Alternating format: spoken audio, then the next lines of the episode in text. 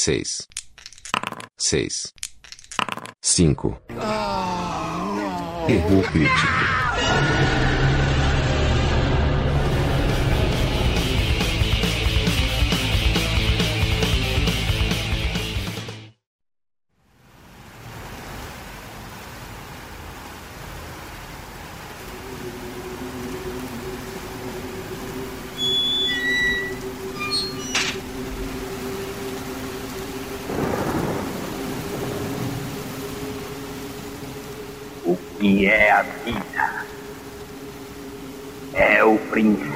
Da morte.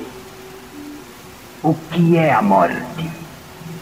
É o fim da vida. O que é a existência? É a continuidade do sangue. O que é o sangue? É a razão da existência.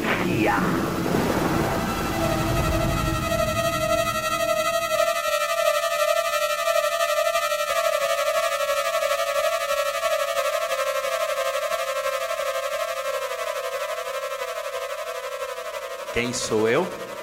Não interessa. Como também não interessa quem é você. Interessa é saber o que somos: a vida ou a morte, coragem ou medo.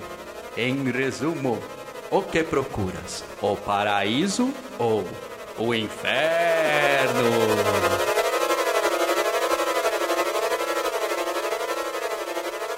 Bom, o erro crítico está em clima de terror total, né? Podíamos ter feito isso em outubro, né? Pra, pra lembrar assim. Outubro é rosa, outubro é rosa. Mas outubro ficou rosa. É. Hoje nós vamos falar de um homem cineasta brasileiro, já digo desde de já para mim o maior de todos um dos maiores do mundo, San Remi Nacional. Tão aclamado diretor, roteirista, produtor, ator, o cara faz trilha sonora, totalmente aclamado lá fora. Infelizmente no Brasil não, né? A gente sabe qual é o- o nível raso cultural que o brasileiro se permite. Mas vamos falar então de José Mojica Marins, o mito, A lenda. a lenda, o insuperável, rapa- inigualável, o único, o incrível José Mojica Marins. O rapaz que ninguém sabe até hoje como limpa o bumbum, né, velho? Pois é, é, agora ele tá sem unha, né? Mas, mas tinha um tempo aí que era meio difícil. E para falar sobre esse, esse mito, essa lenda, nós temos aqui novamente eu, João, nosso amigo Ciro Eu. e nosso amigo Adilson. É, a gente veio aqui na casa do Ciro pra ele não ter como dar balão. Superado o balão, vamos ao interessa.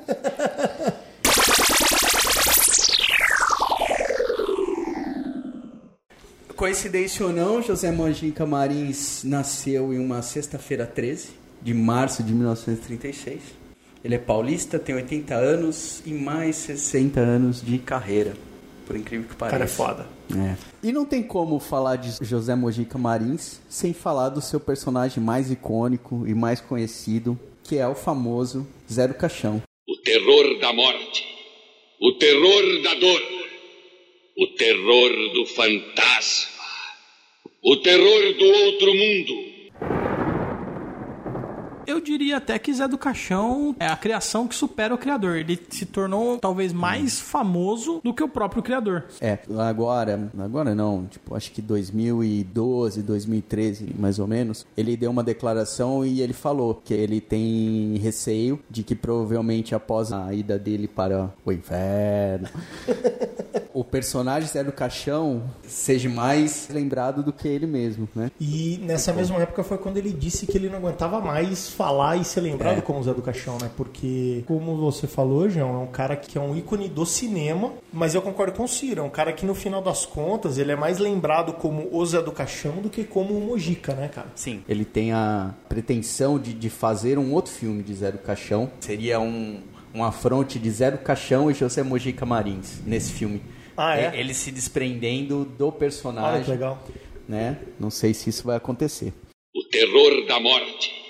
O terror da dor. O terror do fantasma. O terror do outro mundo. Mas esse personagem ele tem mais de 50 anos, né? O Zé do Caixão, né, cara? E ele foi inspirado num pesadelo do Mojica. O Mojica já era cineasta. E ele teve um pesadelo que era esse personagem o arrastando até um cemitério e jogando ele numa Numa cova uma que tinha o cova, nome dele, né? Tinha o nome dele, uma data, né? Que é tipo a data da morte e tal. E aí diz quando ele veio, acordou, né? Sei lá, ele automaticamente já pensou no personagem. E além de pensar no personagem, pensou em mudar o estilo dele, né? Porque ele não era um cineasta de terror. Na verdade, não, não se fazia terror no Brasil, né? E isso levou ele pro gênero. Consolidou, né? Vamos focar no personagem Zé do Caixão, falar sobre sua trilogia, né? O A Meia-Noite Levarei a Sua Alma, de 1963. Depois nós temos Esta Noite Encarnarei no Teu Cadáver. E fechando a trilogia em 2008, A Encarnação do Demônio. O que, que você tem aí pra dizer pra nós, senhora Dilson? Atenção, pessoal, aviso de spoiler. Eu gostaria de começar falando um pouquinho sobre antes dos filmes, né? Porque no primeiro filme, o personagem já aparece consolidado, né? Sim. Ele já existe, a gente sabe muito pouco sobre o passado desse personagem. Sim. E a gente, basicamente, durante a trilogia, fala muito sobre o que esse personagem quer para o futuro, que é o tema que permeia toda a história. Porém, o Mojica, anos depois, se eu não me engano, na década de 90, ele criou um background para esse personagem e contou um pouco da história do que levou o Josefel Zanata a se tornar o Zé do Caixão antes dos filmes. Basicamente, essa história conta que ele era um cara normal, filho de uma família de donos de funerária, se apaixonou pela menina do bairro. Essa menina se apaixonou por ele, eles tinham uma história de romance ali. E os pais dessa menina, que eram muito ricos, foram fazer uma viagem de avião. Aconteceu um acidente, eles morreram e por conta disso eles adiaram a data do casamento. Nesse período entre o acidente e a nova data do casamento, ocorreu a Segunda Guerra Mundial e ele foi se alistar como pracinha brasileiro, foi para a Itália lutar, ficou durante a guerra trocando cartas com esse grande amor da vida dele. Algumas cartas, obviamente, pararam de chegar Hoje em dia dá pra mandar um e-mail, na época era um pouco mais difícil, né? e a menina achou que ele morreu. E o que ela fez? Casou com o prefeito da cidade. Quando ele volta da guerra vivo, ele chega na cidade, a cidade está dando uma festa de boas-vindas aos pracinhas brasileiros que voltaram vivos da guerra. Ele vai até a casa do prefeito e vê que o grande amor da vida dele está sentado no colo do prefeito e casou com o prefeito. No acesso de raiva, ele mata os dois a tiros. Porém, ele é absolvido do crime porque associam isso a um trauma da guerra. Ele é absorvido do crime, por quê? Por quê? Porque é ficção, né? Porque é ficção, se fosse vida real, ele tava na cadeia. Tem o, tem o lance do, do, do- daquele negócio trauma, É, né? o, Isso, o tipo estresse Rambo, pós-traumático. E aí o que acontece? A partir de então, aquele cara que era um cara normal, era um cara que tinha ali só seus planos e tal, ele se torna um nihilista, um cara extremamente egoísta, um cara sádico, cria um mundo paralelo na vida dele, assume o negócio da família como coveiro, assume o papel ou a persona de Zé do Caixão, o nome dele originalmente é Josefel Zanata, e aí começam os filmes. Né? E aí a gente tem o primeiro filme, como o João falou, de 63, que é A Meia-Noite Levarei a Sua Alma. Prelúdio muito bom, né? Jogador Legal. de PG esse Mojica aí. Exato. É, e, e vale lembrar que esse prelúdio criado posteriormente aos filmes, né? Assim, quando ele bolou Sim. os filmes, não obviamente não, história. existia nem a necessidade de se criar esse prelúdio Não, do não. personagem. e tal. O que, que eu acho que diferenciou o cara? Ele criou um personagem de horror, ele criou um mito de terror brasileiro que foge do que a gente conhece culturalmente como terror, né? Então, assim, se a gente pegar, por exemplo, o nosso folclore, tirar o aspecto de história de niná do folclore, a gente tá falando de, de histórias pesadas de horror. E é basicamente isso que o Brasil tinha, principalmente nessa época, década de 40, 50, 60. 50. É. 60. O cara fez o quê? O cara criou, cara. Obviamente, ele bebeu das fontes do horror eh, gringo, né, cara? Ele mesmo diz que o visual dele é um visual que ele pegou alguns traços do, do filme do Nosferatu, ele pegou a capa do Drácula do Bela Lugosi e tal, mas ele criou um personagem brasileiro que tá totalmente ligado a um universo que até então era muito pouco explorado, que é o universo de horror, e ele criou um puta personagem, ele criou background, ele criou uma trilogia de filmes, e é um personagem que tem uma história, né? Que tem uma ele, história. Ele evolui, né? Ele evolui. Ele é, ele é o mesmo personagem nos três filmes e você vai vendo como um filme vai influenciando o outro. Eu acho que isso daí é uma coisa muito bacana. Tem, tem personagem que é muito levado a sério, por exemplo, o Adilson gosta muito, que nem Jason, que é um cara que, assim, você pegar o primeiro Jason. Falar mal do Jason, não, mano. Você pegar o primeiro Jason e o último Jason, você pode assistir sem qualquer filme em qualquer sequência, porque o personagem em si não tem uma evolução, não tem nada. Há controvérsias, mas quando a gente falar um podcast do Jason, a gente explica isso aí pra você, Ciro. É, isso sem dúvida. O Zé do Caixão ele veio para o Brasil como, como assim, uma guinada de 180 graus no cinema. É Porque aí. não se fazia, ninguém fazia, ninguém tinha coragem. E é totalmente diferente. Apesar do start inicial para criar o personagem foi o tal do pesadelo, do sonho, sei lá. Mas lógico que bebeu na fonte dos clássicos, né? Drácula, é o monstro do Dr. Frankenstein, todos esses clássicos de lobisomem e tal, né? Aliás, o Mojica, para fazer os seus estudos, ele sempre fez muito estudo de campo, né? Tinha uma lenda, não sei em que cidade, em que montanha ali, florestinha, tipo, falou que aparece um lobisomem. Ele, ia lá fazer o estudo para ver o clima, sei lá, né? O que, que ele tirava disso. Eu acredito que isso vem muito porque, assim, querendo ou não, na época que ele fez o primeiro filme, principalmente, a gente estava numa época de dificuldade. E o cinema ele retratava muito a visão do Brasil, o cotidiano do Brasil, aquela coisa do Brasil da periferia, o Brasil, o Brasil do underground. E eu acredito que esse tipo de coisa que ele fez é uma coisa que estava enraizada na época. Ele não quis fazer um filme de terror que você olhasse para aquilo e falasse, mano, pode estar acontecendo em Nova York, pode estar acontecendo em qualquer lugar. Não, aquilo tem cara de Brasil. Sim, é. Se a gente fizer um paralelo entre o personagem e a história do cinema brasileiro, né? A gente tinha então de um lado o novo cinema, que basicamente era o que a TV se tornaria no futuro, né? Então eram histórias de cotidiano tal. E você tinha do outro lado o cinema marginal, feito ali na boca do lixo, que era a contracultura, que contava coisas mais populares que tinham como objetivo levar pessoas para o cinema só e divertir pessoas. E o cinema de terror não- fazia parte, ou fazia uma parte muito pequena disso. E o cara criou um personagem para viver essa contracultura dentro de um gênero que não era comum no Brasil Não, naquela época. é, não um pouco. encaixava, né? Não encaixava. E eu acho que assim, essa ideia de, de que o João tinha citado de fazer pesquisa é você ir naquela fazendinha, naquele centro rural e descobrir como que o brasileiro vê o medo, como que o brasileiro enxerga o medo, como que o brasileiro vê os mitos. Acho que tinha também buscar uma percepção pessoal sobre, sobre o medo, né? Porque o cara, tipo, d- dormia em casa mal assombrada. As pesquisas do cara era de campo, né? E lembrando que, assim, como diretor, ele não acreditava em nada disso, né, cara? Assim, era muito clara a separação, o diretor com a persona Zé do Caixão. Mas o personagem Zé do Caixão foi um cara que explorou, sim, esse medo, que basicamente, e nos dois primeiros filmes principalmente é muito claro, tem muito a ver com o questionamento da fé. O brasileiro é um povo com muita fé, é uma fé católica muito forte, é, principalmente na época, e o Zé do Caixão vinha questionando isso, já pelo fato dele ser um coveiro, lidar com a morte já é um paradigma, né? O cara lidar com a morte normalmente. E além disso, é um cara que questiona tudo. Ele não acredita no diabo, não acredita na, na vida após a morte. Ele é um cara niilista. Ele acredita nele, no que ele quer. Se a gente considerar esse background aí que eu falei há pouco, depois que ele passou por esse trauma, ele fala: então foda-se o mundo, eu vou fazer as coisas do meu jeito. E aí a gente vai pro primeiro filme, que é Meia-Noite Levarei Sua Alma. Você crê nessas mentiras? Foi filmado em nove dias. Nove dias. Foi um cara. negócio absurdo, E assim. tudo dentro de um estúdio. Tudo Eles não dentro faziam de um estúdio. externas. Não o tinha Mojica externa. não fazia externa. Então, o filme de 1963, considerado pela Associação de Críticos de Cinema do Brasil como o 46º melhor filme brasileiro. Mas eu acho pouco.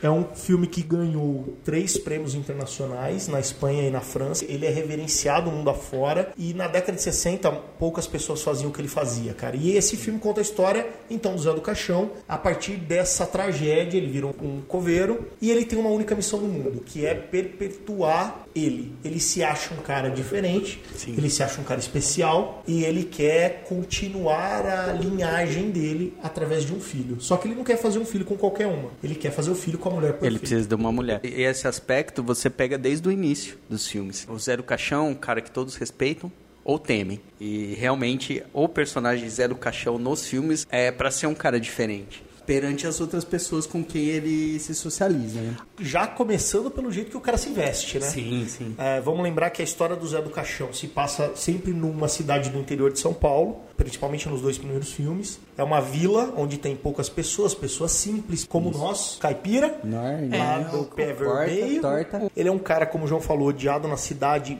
porém respeitado, ou pelo porque é medo. violento, porque é esperto, é astuto. É um cara que trabalha como coveiro, tanto que a primeira cena do filme é ele realizando um enterro. Ele Sim. diz ali pros clientes dele: Olha, eu fiz o meu melhor e tal. E a partir do momento que ele vai pra casa, ele começa a mostrar que ele realmente é. Ele é casado com uma outra mulher, obviamente, porque a que ele amava morreu. É uma mulher na qual ele despreza. Ele né? despreza É praticamente uma- um objeto, né? Isso, porque Realmente. ele tem certeza que aquela mulher não, é a mulher perfeita. Mesmo porque ela não conseguiu dar um filho pra ele ainda. Isso, então isso já isso. descarta ela descarta. ele. Claro que na década de 60, se ela não deu um filho pra ele, o problema é ela, não é ele, óbvio. Vai fazer uma contagem de esperma pra quê? Bom, e aí o que cara? acontece? É, ele acaba matando essa mina, já na primeira parte do filme, pra mostrar esse lado sádico dele, e ele simplesmente. Ele não mata a mina. Ele tortura ela com uma aranha, né? é, É, porque ele quer ver o medo dela pra morrer. E ele é um cara, como o João falou, muito inteligente, porque ele começa matando as pessoas nos filmes. E ele escapa de todas, porque ele consegue camuflar o crime como se fosse um acidente natural. Ah, ela foi picada por uma aranha.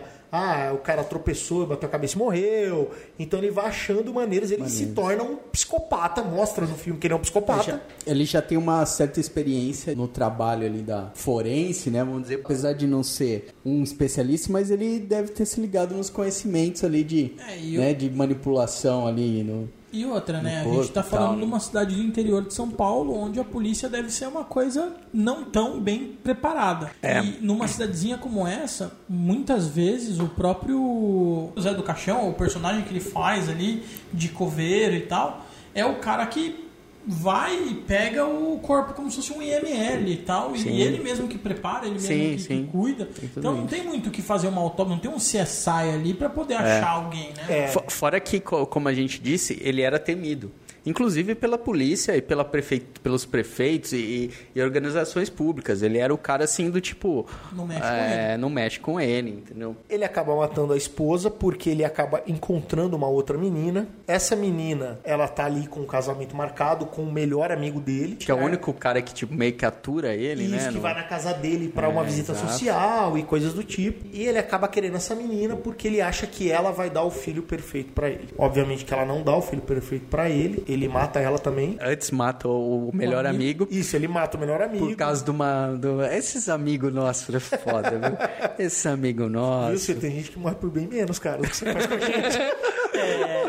Ele acaba matando o melhor amigo, que é noivo dessa mulher que ele, que ele almeja e tal. E a, a cidade inteira, a mina é a única que, que confronta ele, né? Porque a mina era apaixonada realmente pelo cara. E ela fala: Você matou o cara. E ela é a única pessoa que, na cidade, mesmo aqueles que já se ligam, ah, Zé tal, não sei o quê, meio que ignora. Porque eu. Todo mundo sabe, o cara é violentíssimo, entendeu? O cara vai beber no bar, aposta não sei o quê, aposta seu dedo, arranca o dedo do cara. É isso aí. É uns negócios loucos, né, Tipo, cara? E, e faz as afrontas, como a gente falou, religiosas. Eles estão ali numa sexta-feira santa, né, cara? O cara pede carne. Pede carne, Come né? carne em frente a uma procissão. Obriga as pessoas a ficarem no bar no dia que ele quer ficar no bar. Fica todo mundo aqui no bar que vocês vão beber comigo e ninguém põe a cara de falar, não, eu vou embora. Todo mundo obedece e fica ali. Obriga as pessoas a comerem carne, inclusive. Não Obriga. só ele, mas ele pega alguns e fala, come essa porra. É isso aí. Não, mas sexta-feira santa, José, come, o cara come. É isso Foda. aí. E aí o que acontece? E no final do primeiro filme, meio que a polícia, os méd o médico da cidade, eles começam a desconfiar do Zé. Fica um, um pouco evidente ali que não dá pra disfarçar mais o crime. Eles vão atrás do Zé, confrontam o Zé e o Zé começa a pirar, né? Ele começa a ter visões da sepultura dele, começa a se misturar um pouco o pesadelo que o Mojica teve. Ele coloca como cenas do que o Zé do Caixão como personagem tem ele tem o mesmo pesadelo que o Mujica teve, né? Ele enxerga alguém arrastando ele pro, um, pro túmulo e tudo mais. Eles confrontam o cara, vão até o túmulo onde tá a menina e o amigo dele morto. O Zé é atraído até ali e matam ele. Inicialmente, o Zé do Caixão morreria nesse primeiro filme. Acontece ali uma, uma perseguição dentro da tumba. Matam ele e a vida continua. É nesse momento que entra a parte mística, assim, do Zé do Caixão, né? Até então é um homem frio, assassino, calculista, desequilibrado. É, até, até esse momento ele é só um psicopata, né? É, exato. Que não acredita, como a Dilson disse, né? Em questões religiosas, até é, zomba e tal e tudo mais. E aí, nesse momento aí, acho que... Não sei se era a ideia do Mojica, porque pelo- não sabia se ia- ele ia continuar Isso, e tal ou não, assim, mas... era um filme one shot, né, cara? É. Nem se fazia, acho que na época nem se fazia continuações, né, cara? Hum. Mas o Acho que era muito difícil uma trilogia pra pensar Muito na época. difícil. É, e o- Ainda mais no Brasil e um filme de, de terror, né? Não, e outra, Suspense, mano, terror. O filme foi gravado em nove dias. Ele não foi gravado em nove dias porque o Zé acordou e falou: Mano, eu acho que esse roteiro aqui não é gravado em nove dias de boa. Não, foi porque, mano, não tinha recurso, tinha que correr, tinha que gravar. Aluguel das coisas era caro, equipamento era difícil, não fez externa. Não fez externa não é porque o cara não queria. É porque, mano. Gravar fora era muito mais difícil, microfone, não sei o que. Então grava tudo dentro. Então, assim, como é que um cara que não tem grana, que, tipo, ele não sabe se aquilo vai funcionar. Como é que ele vai pensar numa trilogia? Eu acho que é muito difícil É. a gente imaginar que ele começou Provavelmente com uma trilogia não. na cabeça. É, o filme não. foi meio que assim, ele entende, ele teve o sonho, ele teve a ideia, ele criou o personagem, fez o filme. Obviamente não esperava que o filme teria o sucesso que teve, foi um filme que teve muito sucesso de crítica. De crítica não, mas muito sucesso de público. Todo mundo foi no cinema ver isso aí na época. O filme se espalhou para outras capitais além de São Paulo, foi para Porto Alegre, foi para Salvador e tudo mais. E aí falaram, faça uma continuação. Ah, mas o Zé do Caixão morreu. Aí ele falou, eu ressuscito. Eu cito. E- inclusive, se eu, não- se eu não me engano, Esta Noite Encarnarei no Teu Cadáver, o segundo filme, ele foi gravado em 63 também, ou 64. 64, acho que um 64, ano depois. É. um ano depois. Lançado em 66. Uma coisa legal pra gente falar do, do primeiro filme também é que o Mojica não ia fazer o personagem. Não, não ia. Só que ele não conseguia ator. E aí um cara da equipe lá falou, por que, que não faz você mesmo, né? Ele já tinha atuado e ele acabou fazendo. E a princípio, ele tinha, acho que unhas nos polegares só. E as outras eram postiças, né? A unha comprida. Que no primeiro filme não são tão Não são tão grandes grandes. como nos outros. E a barba era porque o Mojica tinha feito uma promessa. E aí o personagem entrou com essa característica de barba e, unhas unha postiças, porque ele gostava de usar unha no- nos polegares. nos- E aí acho que de vez cortar, né? O povo in- integrou ao personagem. Bom, o filme não deu dinheiro pro Zé do Caixão, porque assim, os- o Mojica sempre teve essa ideia de fazer o cinema porque ele queria fazer cinema, né? É uma É. paixão dele e tal. Ele queria fazer outro filme, então ele vendeu esse filme barato, simplesmente para poder alguém colocar esse filme no cinema. É. O filme bombou, pediram para ele fazer o 2. Você não viu nada e quer ver tudo. E o 2 começa como se o Zé do Caixão não tivesse morrido. Ele simplesmente teve um ataque ali, ele teve um problema na visão, porque dá uma explosão ali nos olhos dele e tal. A primeira cena do segundo filme é o o Zé do Caixão deitado numa cama de hospital e os médicos dizendo: olha, aparentemente ele vai recuperar a visão. Ele não perdeu a visão, ele teve muita sorte. Então, eu acho que até esse momento nem tinha ainda a questão Mística. do místico ainda, né? É meio que assim, eu preciso gravar um novo filme e o que, que a gente faz? Ah, fala que ele não morreu e que ele só teve um problema no olho, mas que assim, também curou. não, é a pegada mística se você não sabe o background, né? O que aconteceu nos bastidores. Pela violência da cena, né? E de toda, do, todo o filme, você fala, não, esse cara aí morreu, entendeu? Mas assim, quando ele volta no segundo filme, esse cara, opa, esse cara tem costas quentes e alguma coisa ainda. Bom, o Zé do Caixão, então, no segundo filme, ele volta. E o que acontece? Ele continua ali na cidade dele, mas aí começa a se adicionar características aos persona ao personagem e ao mundo do Zé do Caixão que não tinha no primeiro filme. Ele tem um ajudante agora, que é o Bruno, que é um corcunda, como se fosse Sim. o ajudante do, do Drácula. É que tem o Corcunda também no Frankenstein, que é o Igor, né, mano? Então. É, sei lá. É, tem um monte de corcunda, Tem né? corcunda Por aí, né, cacete. velho? Todo ajudante nessa Caraca, época. era- hoje em dia é muito cara difícil ver um corcunda, na- mas naquela época ele Naquela, tinha corcunda pra na- caramba. naquela época, pra você ser ajudante de algum cientista meio doido, você era corcunda, né, velho? Acho que, que não pra ser, mas assim, era o que os caras arrumavam. Pro- não, procurar. Era só esses caras que qualquer cara que, que tava mais de boa na fita falava, não, é- esse cara aí é louco. Porque era tudo gente assim, ó, o Drácula era o cara lá do. que ficava no castelo, tal, ninguém chegava perto. O Frankenstein era o maluco no- na parada. Tipo, quem é que vai trabalhar com esses caras? Só, os errantes. fudido. E aí o que acontece? Aí no segundo filme, o Zé do Caixão ele tem mais um ar de cientista louco. Então ele tem um laboratório, ele tem ali alguns equipamentos ali no background que a gente não sabe para que que serve, mas está ali. Dá a entender que ele faz experiência ali e ele tem um ajudante que é um corcunda. E no segundo filme, o que, que o personagem faz? Eu não vou mais investir todas as minhas fichas em uma mulher. Ele captura algumas mulheres da cidade leva para esse laboratório e começa a fazer testes de tortura psicológica e física nessas mulheres para entender qual delas é a mais forte porque essa é a melhor cotada para ser a mulher perfeita e dar o filho para ele, que a mulher do primeiro filme não fez. Inclusive, tem até algumas experiências que ele faz, ele- não só com mulheres, mas ele, ele chama ao público, né? Tem exibições públicas, se eu não me engano. Se chama uma galera da cidade pra ver a tortura e tudo É, mas mais. não a tortura das mulheres. é Não, como a tortura das um mulheres. show ali. Isso, um show, isso. Então ele leva algumas meninas, se não me engano, são cinco mulheres que ele leva para esse laboratório dele, que fica na casa dele. Ele começa a fazer algumas experiências e uma delas topa. Não, não pira, não dá chilique, ele fala, é você. E as outras ele mata. Com cobras e tal, joga num fosso, faz a menina que ele escolheu ver, as outras morrendo. Só que quando eles vão conceber o ato de fazer o filho, essa mulher desiste. Ela fala, não, não, não quero. Não é bem assim. Só que ele respeita a mina. Ele fala assim, puta, ela ficou aqui, ela viu as minas morrer e tal, ela não vai me dedar, pô, segue tua vida. E a menina sai da casa, vai continuar vivendo a vida dela ali, mas obviamente que acaba abrindo a boca ali, uma hora a história escapa, ele volta a ser suspeito de ter sumido com as mulheres que desapareceram da cidade e acaba o filme também com a galera perseguindo, Perseguindo. o Zé do Caixão, pegam o Zé do Caixão e teoricamente o Zé do Caixão morre de novo, né? Ele toma É. tiro e tudo mais, mas fica naquela, né? Vai, o que, que vai acontecer com o Zé do Caixão? A gente tá falando de um filme de 1966, é um filme que ele é quase todo preto e branco, mas ele tem ali um pedaço só colorido, diferente do primeiro. Quando o Zé ali tem as viagens dele do inferno, do que seria o inferno e o purgatório, quando as meninas estão sendo torturadas, essas imagens são coloridas. É uma coisa que ele também fez no Despertar da Besta depois.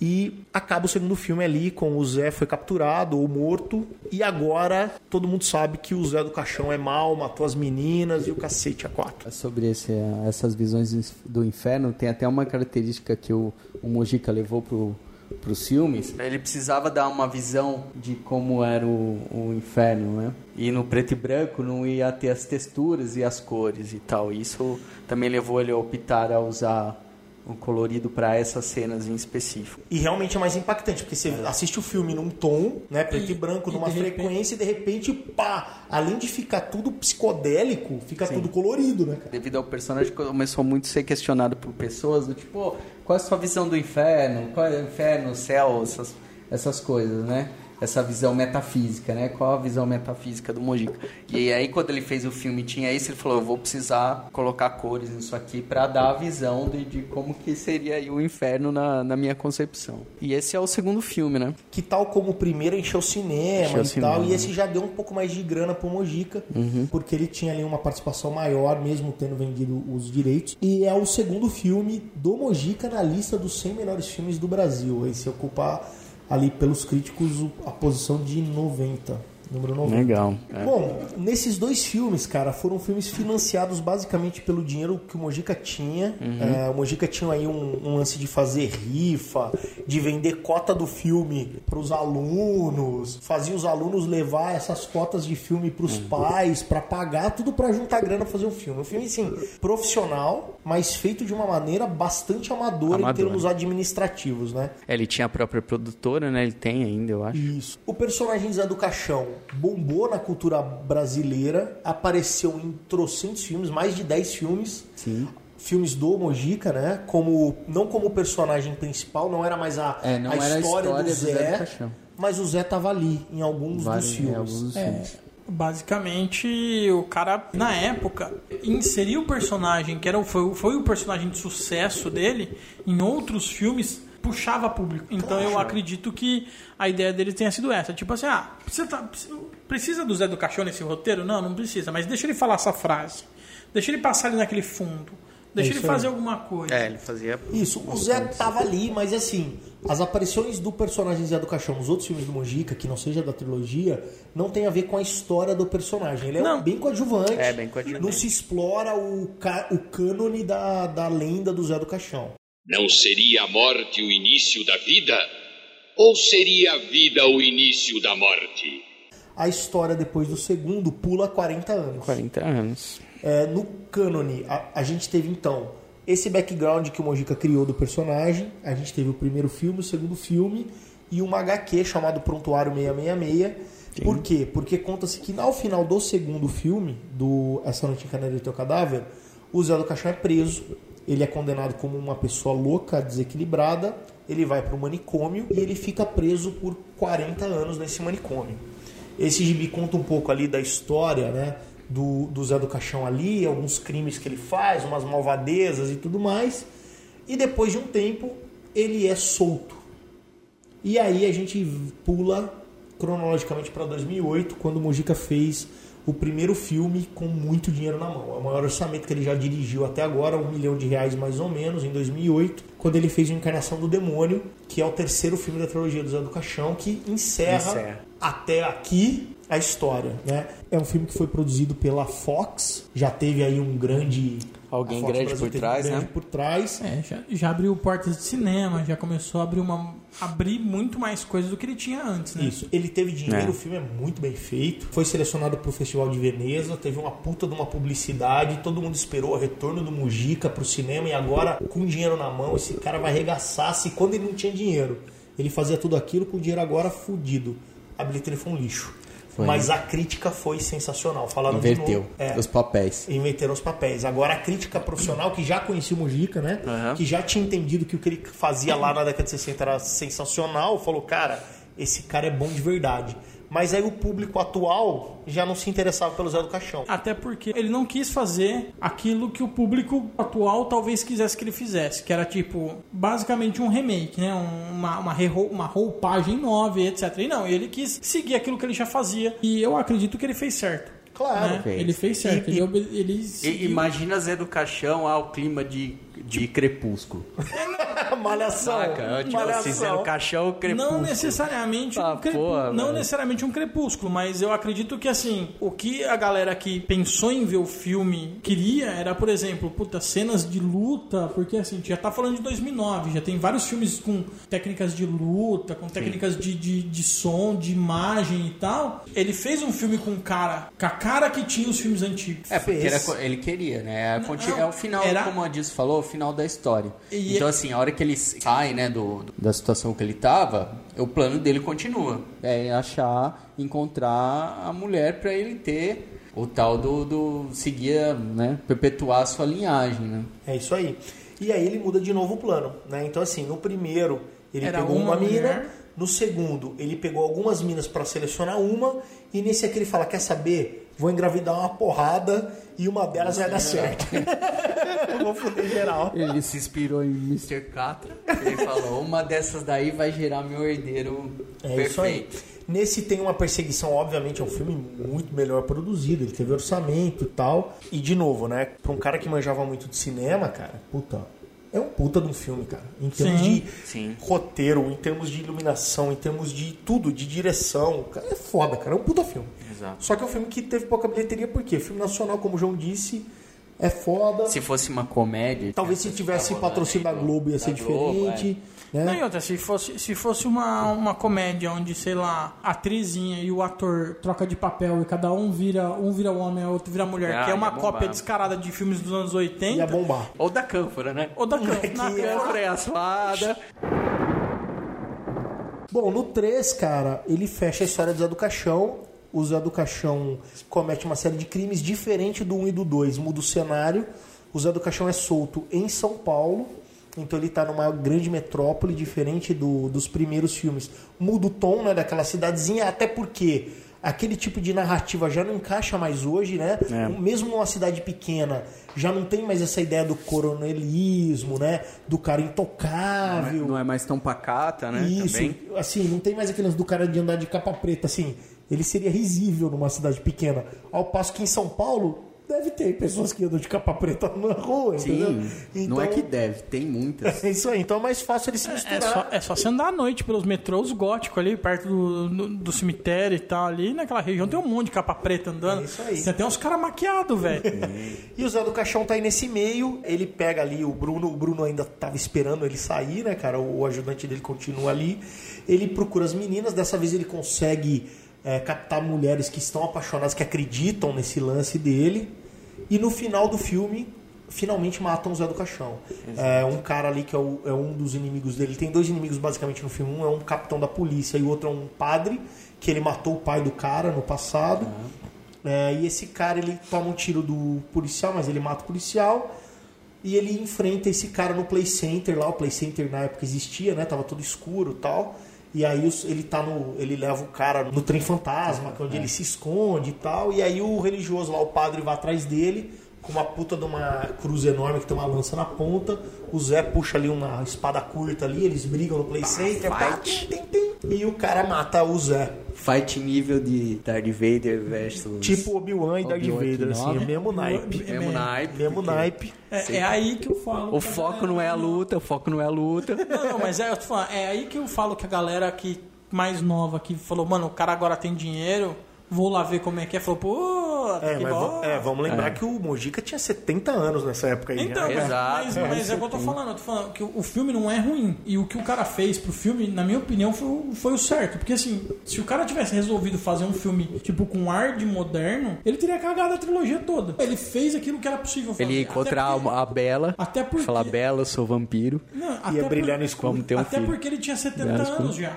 E o personagem dele tinha 70 anos É isso aí. também. É, não tem como o personagem você fazer um envelheceu de 70 anos ser o, tipo, o bombadinho do Só o filme, David velho. Carradine no Kill Bill. Ou É. o Mel Gibson agora naquele filme novo, né. Que o- Ou, ou o Balboa em qualquer filme. Stallone É, em qualquer Tá bom, filme. né? Qualquer filme. Bom, e aí tem uma cena que eu acho genial, cara. É uma cena muito bem filmada, com uma fotografia foda, uma iluminação demais, que é ele morreu ali, o cara enfia a lança no coração do Zé do Caixão, o Zé fica capotado ali, o cara vai embora, ainda é assombrado por uma sombra do Zé do Caixão, volta esse lance do misticismo e tal. E aí uma das meninas que estava acompanhando ele vai até lá, aparece ali no play center ali, ele morto, tira a lança do peito dele, fica pelada e transa com o cara ali, no- com o cara praticamente morto, né? com o cadáver, não sei como, mas foi. No meio da transa mostra que ele ainda tinha um suspiro ali, ele acorda, bulina a menina tal. E aí corta pro, pro cemitério. Todas as meninas que ele cooptou ao longo do filme estão grávidas, barrigudas. Todas elas vão até a lápide do José Zanata, jogam ali as flores e aí numa narração em off fala, né? A minha. Ele, ele cumpriu o plano dele no É, final das contas, que é A Odisseia acabou. isso, ele conseguiu perpetuar o sangue dele, ele conseguiu engravidar e dar a entender que pelo menos uma daquelas pessoas vai ter o filho perfeito Vai dele, ter o Zezinho. o Zezinho do Caixãozinho. E aí acaba a trilogia do Zé do Caixão e essa aí meio que resume a história do personagem Zé do Caixão. Exato, é a trilogia principal do, do personagem, né? Apesar de ter toda essa questão do- da modernidade do cinema, ele acertou no que ele fez, ele foi fidedigno. Ele fez, acho que pra ele e pra quem é fã, né? Não, sem, sem pensar no, no que ele poderia fazer de cópia do que tava acontecendo aí pelo mundo fora. E é foda, cara. Acho que a trilogia é sensacional. Acho muito legal. Os três filmes são bons, tem uma história bacana, é, tem cenas inacreditáveis, principalmente as cenas de violência, né? São muito legais, de, de- as mortes, né? Tudo aquilo que ele faz. O cara era bo- é bom, velho, pra fazer isso aí. É, eu lembro dos. Não, não lembro se foi no primeiro filme ou no segundo, do Zero Caixão, tem uma cena que ele dá uma, uma estocada com, com uma faca no pescoço de um cara. É inacreditável o cara fazer aquilo. É Entendeu? Parece que realmente o cara tomou uma facada. Isso em 1963 ou 64, Isso com uma edição manual, né? uma edição manual, sem, sem produção, sem. Recorta Cara, e cola e é incrível, velho. A, a- como é? O cara bate no pescoço, ele fala assim, ele, ele, ele pega o cara e fala, ó, fala pra, pra mulher assim, agora eu vou matar o seu marido. E não sei o que, dá uma, uma facada assim, no, numa apunhalada no pescoço do cara aqui na, na jugular e, e, tipo assim, a, a- o fluxo do sangue, a, a maneira que a, fa, que a faca foi, assim, perfurou e saiu, você fala, caraca, isso daí é muito bem feito. né? É isso aí. Trabalha muito com insetos, né? Peçonhentos pra matar as pessoas e tal. Acho legal pra Isso caramba. aí. E lembrando que assim, são filmes, né, Pra quem nunca assistiu e queira assistir, e a gente recomenda, cara, porque realmente são filmes bons. É, assim. né? Pra quem gosta de cinema, cara, tem que ver Zé do Caixão, cara. Quem é fã do gênero de terror ou não, mas que se gostar de cinema e principalmente se tiver curiosidade pra saber o que, que o cinema nacional já fez de positivo, ter, tá de saco cheio de. que falou que é bom, é Tropa de Elite, Zé de Deus, e que tem no cinema saindo hoje em dia é tipo. um- Da, Cânfora. A Cânfora e, as aquele outro da minazinha que que. Agora vai ter Do Camfrey cara que, que vira a mãe dos, dos outros lá. É isso aí. Minha mãe Bom, é uma figura. São filmes de terror gore, então assim, são filmes escatológicos, né, cara? Como o João falou, tem inseto, Apesar de ter muito suspense também. tem suspense, mas é mais escatológico É mais do que um psicose, por exemplo. Né? Sim, não, é um filme que tem corta-membro, sangue pra cacete, animal, tortura. É esse tipo de terror que o Zé do Caixão faz. E- Não é aquele terror Hitchcock, não, é isso. Não, é um suspense. É não é suspense, é terror. Tem nudez pra cacete. O Mojica sempre falou, né? Não existe terror sem nudez, sem sexo. O sexo tá intrínseco ao gênero, então ele explora isso até pra década de 60. Tem algumas cenas fortes ali e tal. É, e, e querendo ou não, o Mujica ele é da escola dessa escola marginal que a gente citou no começo, que tem a ideia de chocar. E, e mesmo as cenas de violência, que nem o João comentou, que bateu a, a faca e tal, não sei o que, e o bagulho é muito bem feito. A ideia é realmente ser realista e, e parecer que matou os outros mesmo. Só pegando um gancho que você falou no começo, João, lembrando que assim, é, quando teve o terceiro filme, por mais que fosse uma trilogia, o Mojica fez pra acabar a história do Zé do Caixão e tal, quando o filme estava sendo prestes a ser estreado, né, quando o filme ele estava numa campanha publicitária do filme, perguntaram pra ele, e aí, vai ter mais filme do Zé do Caixão? Ou esse é o último?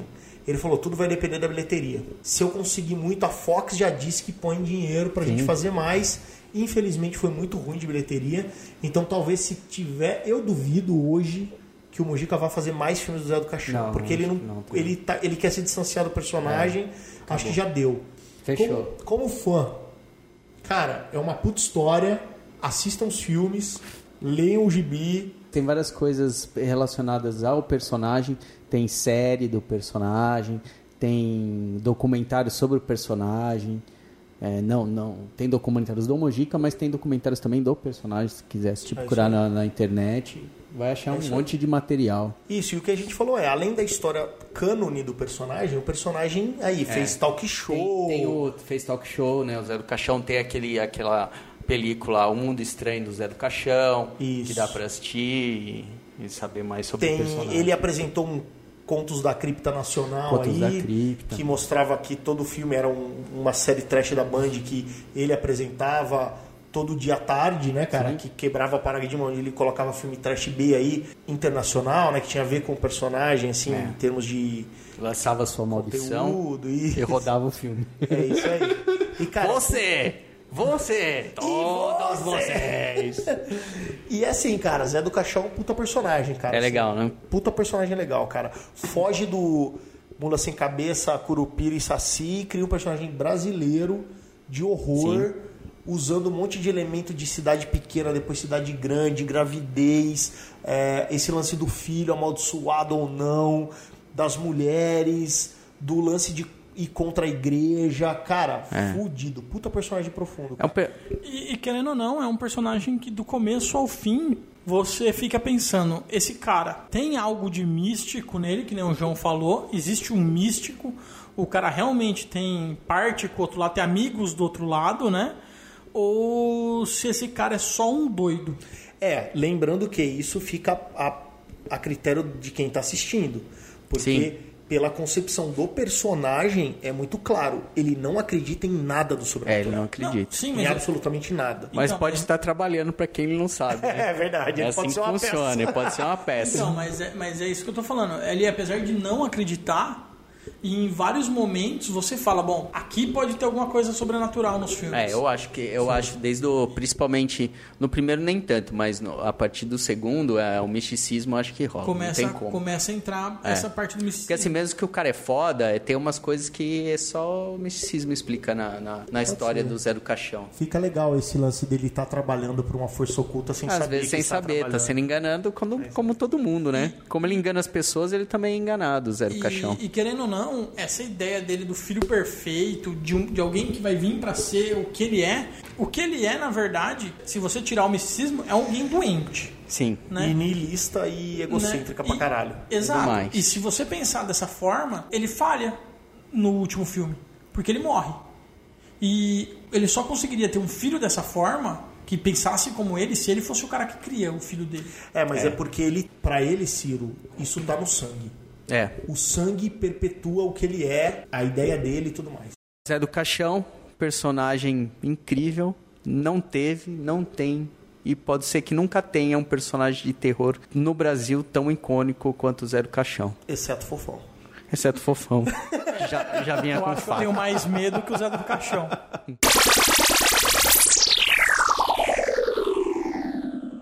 Amiguinhos e amiguinhas, falamos aí sobre esse personagem, o personagem icônico, principal criação, podemos dizer assim, pelo menos a mais conhecida, de José Mojica Marins. Como eu disse na, na introdução, provavelmente mais, introdu mais conhecida que o próprio José Mourinho. Provavelmente. Mas agora vamos falar um pouco Jo- José Magica Marins fora Zé do Caixão. Já que ele dirigiu mais de 40 filmes, atuou mais de 30 filmes, né? É um cara muito... É um expoente do cinema. Inclusive, ele foi o cara que inaugurou a Sessão da Meia-Noite no Brasil. Não existia.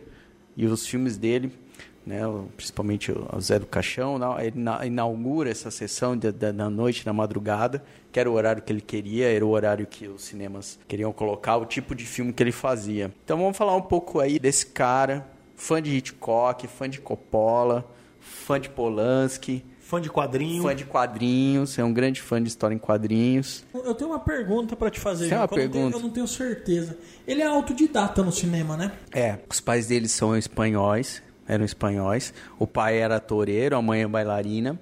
E eles se mudaram pro Brasil. Chegando aqui, Perderam emprego, porque aqui não tem nem força no balé, nem, É, nem com exato. touro, né, velho? Chegando aqui, quase que uma coincidência, mas a tourada foi proibida no Brasil. É, o pai dele até tentou fazer uma praça de touros aqui. É, ele, São ele Paulo, queria fazer no Largo do. Aroche. E acabou que os dois foram trabalhar no cinema. O pai virou gerente de cinema e a mãe trabalhava na Bomboniere. E o Mojica, por ter esse acesso, ele assistia de tudo que passava no cinema. O cara ficou fissurado em cinema. É, lembrando Não. que a TV era muito pouca. É, não tinha TV. O que tinha de produção era cinema. Então, assim, o cinema era extremamente popular. É, ele, ele cabulava a aula pra ficar no cinema e assistir escondido até os filmes que ele não podia assistir escondido. E o cara ficou fissurado em cinema. Inclusive, quando ele fez 12 anos, os pais iam dar uma bicicleta pra ele de presente. E ele falou, não quero uma bicicleta, quero uma câmera filmadora. A partir disso, o cara ele começou a fazer, filmar, fazer películas e, e tudo mais. E, realmente sem fazer, é, estudar cinema. Ele falou, né, os pais dele tinham um lance de, de, de colocar, não, tem que estudar, né, ainda mais, pô, década de 40, né, década de 50. Ele, e aí ele largou o colégio, ele falou, não, eu quero ser artista, quero ser cineasta, é isso que eu quero fazer. E nunca estudou. Mas aos 17 anos, ele forma a primeira escola de atores. Ele nunca estudou, mas ele formou uma escola de atores. Que desde então ficou muito conhecido, né? As escolas de atores dele ficou muito conhecido porque ele testa principalmente o medo dos atores que ele usava com insetos, né? Ele tem esse lance dos insetos. Então, para fazer os testes, ele usava os insetos. Ele gostava, acho que no segundo filme, no, no, no Esta Noite Carneiro e Seu Cadáver, ele tem uma cena que tem 300 tarântulas. Isso aí que ele joga em cima das meninas. Então, é o primeiro teste que ele faz com elas. Aí ele solta as tarântulas pra ver quem que vai pirar. É, ele curtia pra E caramba. tem um monte de, de tarântula lá na parada. Exato. E ele fez isso. E, e- e, assim, ele, ele nasceu em 36. Na década de 50, ele começou a tentar gravar o tal do Sentença de Deus, que é o filme que ele considera maldito. Que ele tentou a primeira vez e a protagonista faleceu. Foi, foi assassinado pelo namorado, alguma coisa assim. No segundo, a protagonista morreu de acidente de carro, eu acho. E a terceira vez que ele foi gravar, a protagonista teve que teve um acidente também, não sei do que, ó. Não lembro exatamente quais são os acidentes, mas ela teve que amputar uma perna. É, a- na verdade, a quarta. A tre- quarta? As três primeiras morreram. Três primeiros morreram. Atrizes diferentes, né? Óbvio que Sim, elas morreram. é, né? Pra fazer Não no o mesmo filme, né? papel. Pra fazer o mesmo papel. Então, assim, ele tentou gravar esse filme. Primeira vez morreu, morreu, morreu. E a quarta foi atropelada, acho que perdeu a perna. Ele falou: beleza, não é pra eu fazer esse filme. Eu, alguém tem um e-mail desse cara? Eu tenho uma meia dúzia de nego pra mandar Pra pra, mandar fazer pra ele essa fazer filme. protagonista aí, A- velho. assim como a gente tem as lendas envolvendo os grandes filmes de terror, a- a- o Exorcista, morreu gente em produção, Poltergeist. Poltergeist, etc. O Mojica teve o seu filme mal, mal, mal amaldiçoado. É, mas o- diferente dos outros que acabam morrendo, mas foi pro cinema, Foi o pro dele cinema, não foi ele feito. não foi Não foi, feito, ele, chegou uma- ele existiu. Ele desistiu. É um Ele filme de falou, "Cara, não dá 56. pra fazer." Seria o primeiro longa-metragem com áudio dele e nunca existiu. Nunca existiu, não fez. Recentemente, aí, 2000 e alguma coisa, 2012, 10, sei lá, lançou esse roteiro como um livro. Fez gra- várias gravações que não chegou ao cinema, mas que chegaram ao cinema sete filmes antes do Zero Caixão. Inclusive, teve dois filmes bem conhecidos, assim. É um que é de 58, chama Sina, Cena do Aventureiro. Esse é considerado o primeiro filme lançado dele, É, com é- áudio no cinema. E é considerado o primeiro Bang Bang feijoada. É isso aí, faroeste Porque feijoada. ele, ele fazia é, os negócios com a carteira. Geralmente se fazia muito americanizado, né? E aí ele trouxe esse lance do cara do caipira, do não sei o que. Então, ele, É, de fazer o risco, aquele, aquele lance da- do risca-faca É. que, que existe no Brasil de verdade. É, é Exato. um filme de. Ele fala, né? É um filme de cowboy, ele, ele considera isso como um filme de western, que era um dos, dos gêneros que ele gostava muito de assistir, de ver no cinema. Ele faz esse filme em 58. É, esse é o primeiro filme longa-metragem do Mojica que foi pro cinema com áudio, porque o Sentença de Deus, que era de 56, dois anos antes.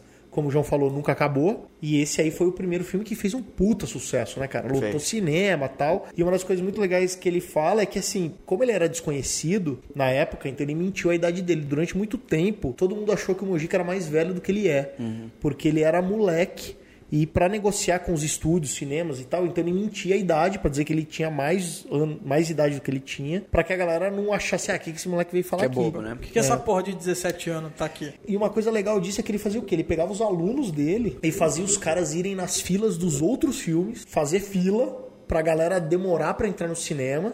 E durante essa fila, que todo mundo ali ficava impaciente, ele falava pra galera falar, ó, pô, a gente tá aqui perdendo tempo e tá passando um puta filme legal lá no outro cinema, de bang bang e tal. E aí eles saíam da fila e meio que arrastavam pessoas com eles pra ir assistir o, o filme as de bang galeras bang. iam juntos, né? Como diria o Mujica, a fita de bang bang. A fita.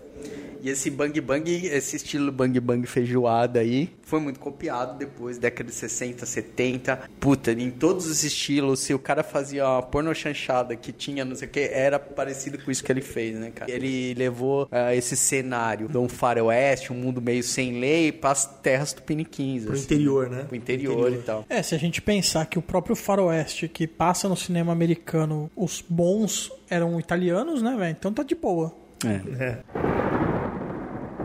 Tem um outro filme de 63, antes do Zé do Caixão, que chama O Meu Destino em Suas Mãos, que é um drama, que ele dirigiu, fez roteiro e atuou. Que é aquele das crianças, né? É, que é um filme muito, até hoje, lembrado, assim, pelo, pela crítica e tal. Bem, bem conceituado, fez muito sucesso na época. É um filme crítico. A crítica pagou muito pau porque ele pegou muito esse lance das crianças que eram meio alienadas ali, eram abusadas pelos pais, e o filme são algumas crianças que resolvem escapar de casa.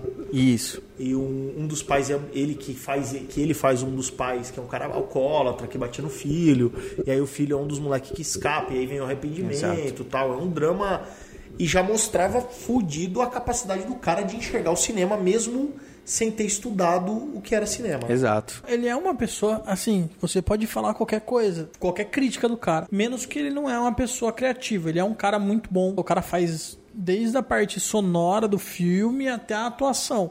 Ele consegue É, ele trabalhar. faz como, tudo. como ele é autodidata e ele vem de uma época onde era mais difícil, principalmente no Brasil, era muito difícil achar profissionais é, que trabalhassem com esse tipo de coisa, é, ele foi obrigado a aprender a fazer de tudo. Então o cara faz o roteiro, o cara faz o, a- o som. O cara, quando ele imagina um filme, ele não é igual hoje em dia, que fala assim, mano, eu tive uma ideia pra um filme. Aí ele escreve 10 páginas de um roteiro e fala, meu filme está aqui.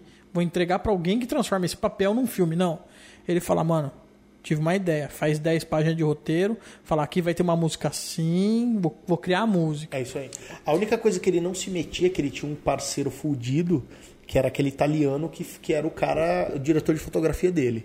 Isso ele sempre deixou claro que, assim, grande parte do que ele fez como, como cineasta, ele divide essa, é- essa qualidade com esse italiano que era o cara que fazia, que era o diretor de fotografia deles. E ele é um cara que realmente trabalhava, ele, ele, ele fazia muita coisa. A produtora dele tinha uma dúzia de pessoas, tá ligado? Pra fazer maquiagem, pra limpar, pra servir o café e tudo mais. E... E eram os mesmos atores que faziam e isso. tipo- No, no Meia Noite Levarei Sua Alma tem uma cena de floresta, né, cara? Como era tudo estúdio, então ele chegou lá pros caras, tem uma história que ele falou, eu precisava de árvore. Então ele chegou pros atores e falou, cara, eu preciso de árvore. Cara, não, a gente arruma.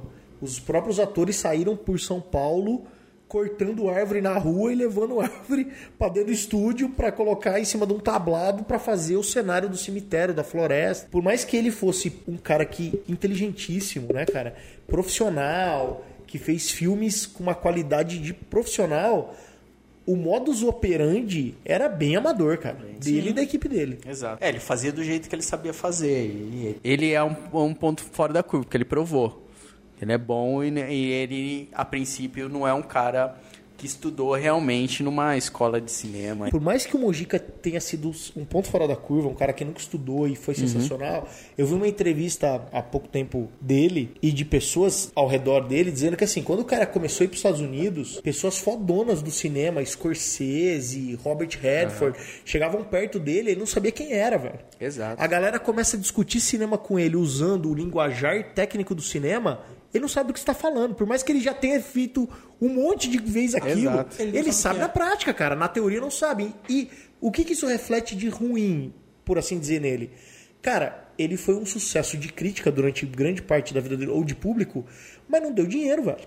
Exato. Por quê? Porque tinham pessoas que estavam ali contemporâneos ao Mojica que talvez eram menos talentosos que o Mojica, mas ganharam dinheiro com o cinema. E ele não. Sim. Porque não sabia da malandra, não sabia como que funcionava o cenário, gestão de cinema como profissão. Né? Exato. Como arrumar dinheiro com o produtor, É. como pagar, como cobrar, se você, como vender. Se você pegar, por exemplo, o, o- o Tropa de Elite 1 e 2 e a trilogia do Zé do Caixão, por ci- cinema por cinema, a sétima arte, o filme do Zé do Caixão, nossa, mas caga no Tropa de Elite. Em questão a sétima Arte, arte, cinema. Mas caga. O potencial de, de, de- do, do filme do Zé do Caixão perto da Tropa de Elite é inacreditável. Só que o cara do Tropa de Elite é um cara que estudou, ele sabe o que tá pegando, ele fez um filme aí. de ação, e favela no Brasil, favela Não, dá dinheiro. e separou os papéis, o, quê, produtor, do é. roteirista, do não sei Uma quem, do cara do gigante, som. muito dinheiro, Isso, e é isso aí. É, Mas só- eu concordo, assim, o cara tem talento, é claro, desde o começo é visível pra quem se interessa minimamente por cinema. Ele não precisou estudar, mas se ele tivesse estudado, cara, ele seria fudido. Se ele tivesse Maior. estudado e ele fora do Brasil, tipo na Argentina. Na assim, Argentina. pelo, na Argentina já, já teria bombado no mundo. É isso aí. Ele fez vários pornochanchadas por questão de grana. Ele falou assim: eu não queria fazer isso aí. Só que eu fiz por dinheiro, além de ter um lance do tipo os críticos falavam assim: ele não faz pornochanchada porque ele não sabe fazer. E aí o que o cara fez? Então, beleza, vou fazer uma que eu preciso de dinheiro, porque ele não sabia capitalizar o que ele fazia. Eu preciso de dinheiro, vou fazer pornochanchada e vou calar a boca desses caras. Ele fez um filme chamado 20 Horas de Sexo Explícito que ficou um ano em cartaz, brother. Um ano em cartaz. Ele calou a boca de todo mundo fazendo a porcaria da, da pornochanchada.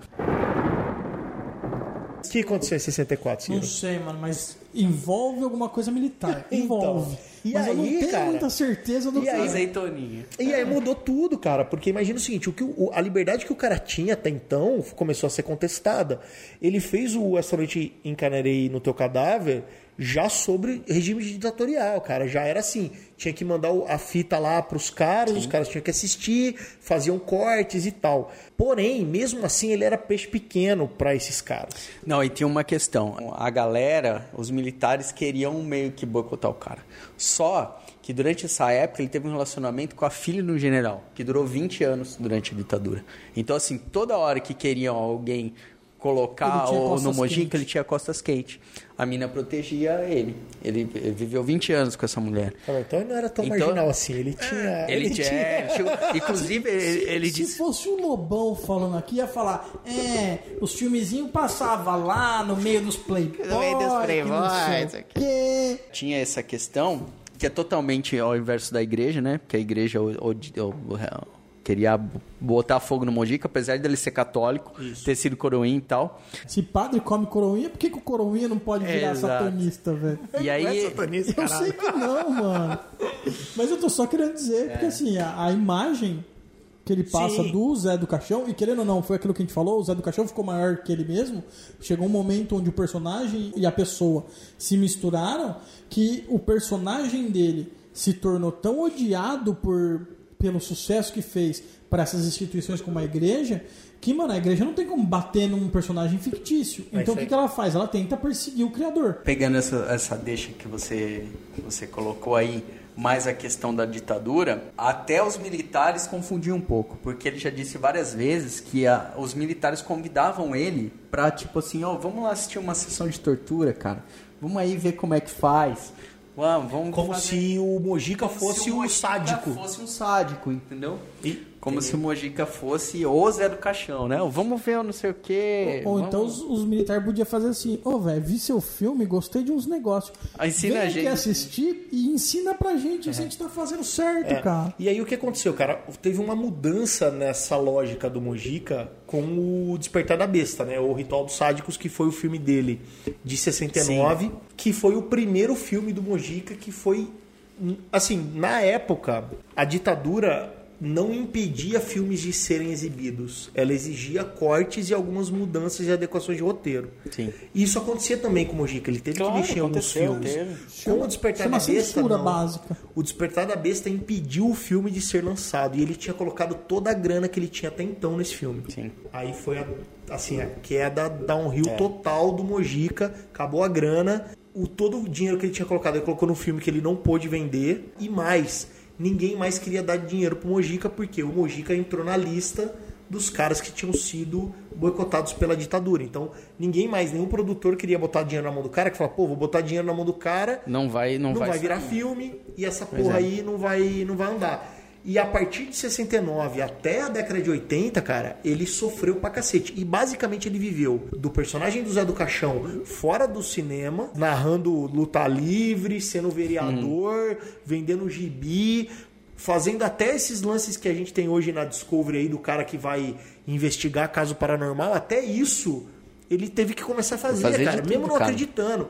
Esmalte, cachaça, tudo pra arrumar dinheiro, cara, porque assim, o cinema, que era a paixão do cara, que era o sustento do cara, Não era mais Não possível. tava mais rolando, fazer, né? cara. Não Não, pode tava mais rolando. fazer. O Despertar da Besta só foi liberado, só foi exibido pela primeira vez em 83, cara. Então assim, ele passou um período Não. aí fudido, cara, cara. É, é, isso é legal. Imagine, ele tava casado aí com uma. Imagine se não fosse. O cara teria sido mandado embora do país. É isso aí, Morto tinha sido torturado. torturado, Fudido. caralho. Acho que torturado e não, porque ele não tinha envolvimento político, me parece, né? Mas que, que ele teria sido. Eu acho que uma das, Ferrado uma das seria. coisas que fazem o Zé do Caixão ser até menos reverenciado hoje em dia, porque assim, essa parte artística do, do Brasil, ela, ela costuma ser muito de esquerda. Então, pro, pro artista brasileiro ser reconhecido nessa, nessa época, ele teve que ser perseguido, ele teve... ah, Muitas vezes o que o cara fez foi um lixo. Ah, é. Mas o cara foi perseguido. A ditadura não gostava do cara, o cara é um. O cara é um anjo. Cara, mais do que isso, teve uma coisa com o Mojica que aconteceu que é muito foda, que é assim, o que você falou é perfeito. Geralmente movimentos artísticos são tendem a ser de esquerda. No Brasil e no mundo, Hollywood é toda esquerda, né? Ve- vejam aí a campanha que Do- fizeram com a sim, Hillary contra contra, o o Trump, Trump. todos os caras dos Vingadores, não vote no Trump, que o mundo vai acabar e o caralho. Tipo, o artista tende a ser de esquerda por natureza. Seja um artista ganhando um real no farol, jogando jogando bolinha, né? Ou fazendo Capitão América, tendem a ser um movimento de esquerda política, assim. Acontece que assim, o Mojica ele era criticado até por, pelos artistas, não por ele ser de direita ou de esquerda, Mas por ele não se posicionar. Por ele não se posicionar, por ele não Exato, fazer é. filmes que criticavam a ditadura militar. E ele não tinha o mínimo interesse de fazer isso. Até porque a ditadura militar não é um bom monstro, né, Até velho? Ele já tinha criado o monstro dele. Isso. E até hoje, até hoje, é, alguns analistas de cinema tentam buscar nos filmes do Mojica assim, não, mas olha, aqui ele tá criticando o governo. É, aqui não, ele é. tá. Mas não era isso que ele Não fez, era. cara. O que ele fez é cinema, diversão, pessoas no. Ele Contar queria, história Isso é, contar tal, história, ele não queria que a tinha- galera. Cinema. Ele não se que a galera- envolvia nisso, Ele não- queria que a não se galera comesse envolvia. pipoca curtindo os filmes dele, porque era isso que ele queria fazer. Foda-se a política. Ele é cineasta. Ele, e não levou ideologias dele, porque a gente não sabe qual é a ideologia pessoal, mas ele não levou isso pro cinema. É isso aí. né? E- O que muita, muita gente fez na época da ditadura, que levava sua caras, ideologia. Muitos caras.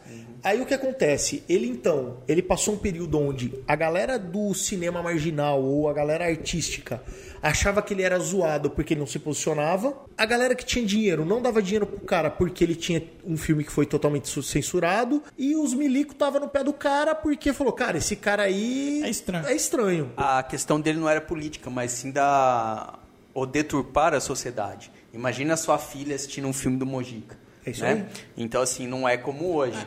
É uma hoje, afronta aos bons costumes. É, Até o filme dele, do, do Zero Caixão de 2008 mostra muito bem isso. Tipo, nos anteriores, tipo, ele tinha que raptar a mina.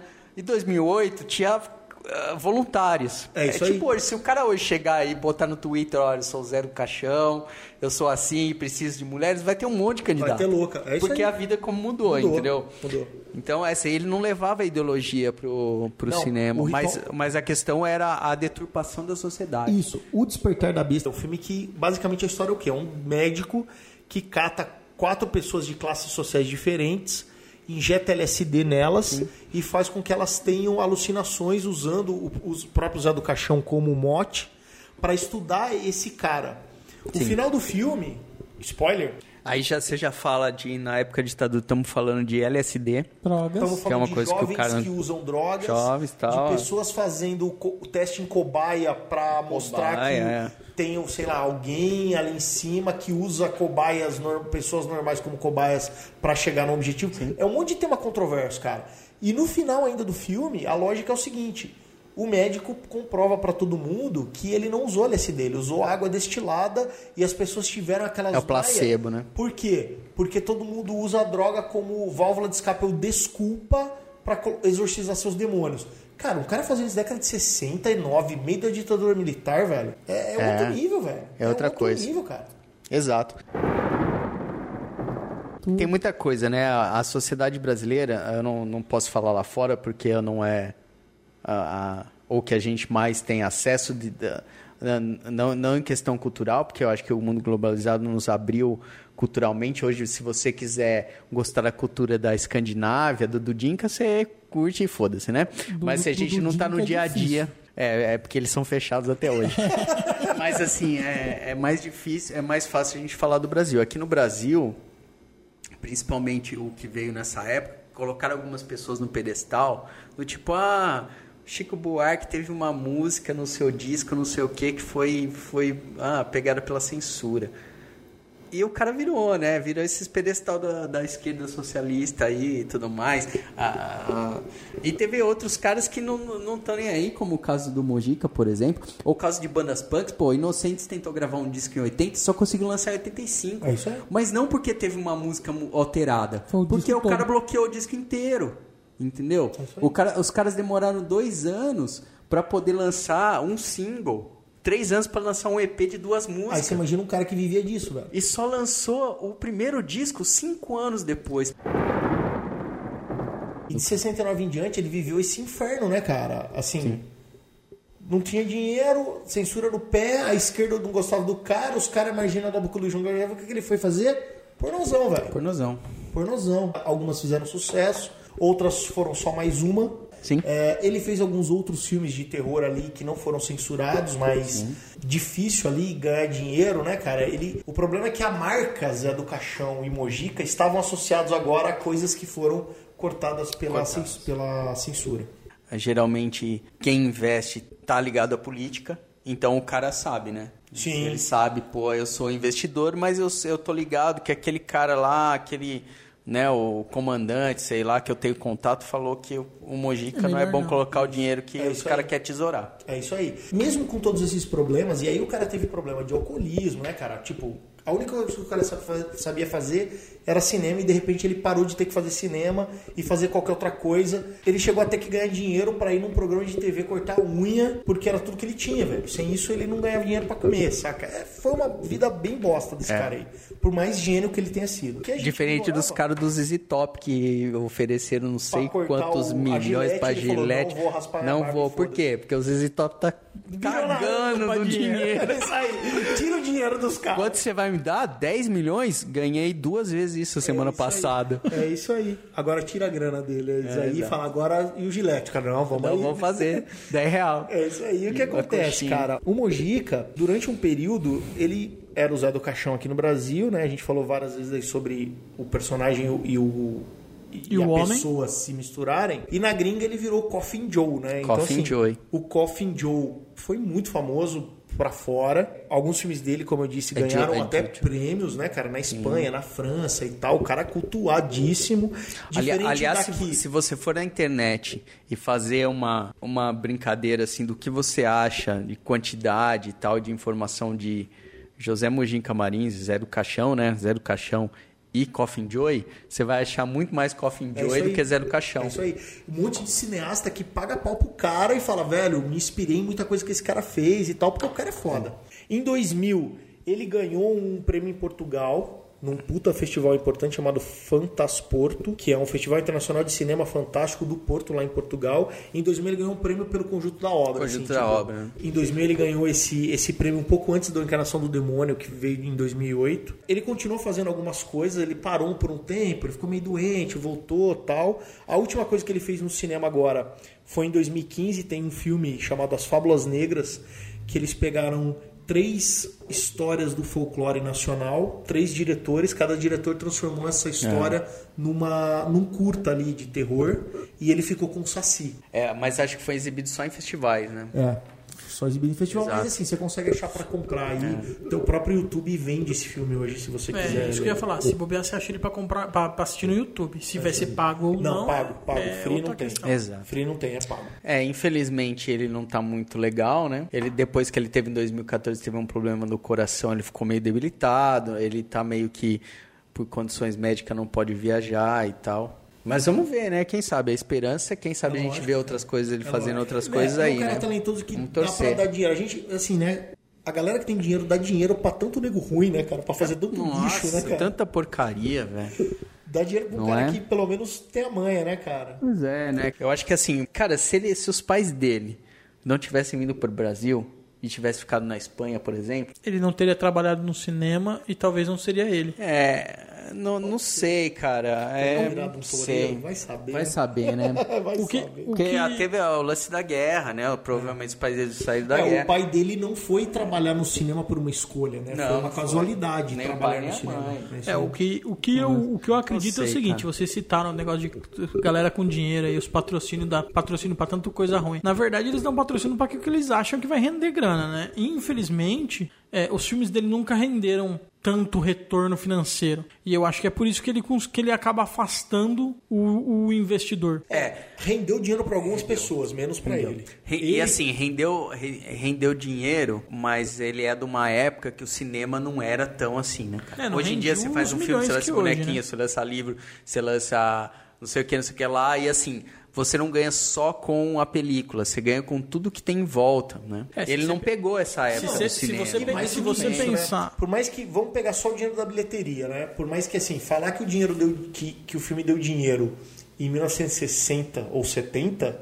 é bem diferente de falar que o, o filme deu dinheiro em 2016. Que é uma bilheteria que a gente tá falando. Star Wars agora, Rogue One, 400 milhões de dólares. É isso, cara. E assim, hoje ele tá velhinho, tem 80 anos, né, João? Tá com 80 anos. Tá velhinho, eu vi uma entrevista dele.